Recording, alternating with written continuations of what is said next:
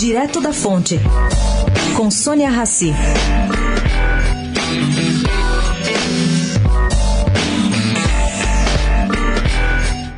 Na linha de melhorar a qualidade do ar nas grandes cidades, a China está em fase de aprovação de uma nova lei que pode fazer a felicidade dos produtores de álcool pelo mundo inteiro. Bom, essa lei visa obrigar o uso de 10% de etanol misturado na gasolina no país.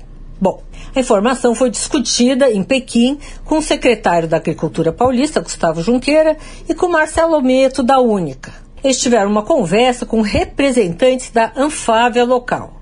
A intenção, inclusive, é de estabelecer uma parceria Brasil-China para testar carros brasileiros flex fuel e também estudar a transferência de tecnologia de produção de etanol de cana e também de milho. Gustavo Junqueira lembra também que isso significa um grande potencial de investimento no setor. Se de fato a China adotar o padrão de 10%, isso vai representar uma revolução no setor de biocombustíveis e no agro brasileiro.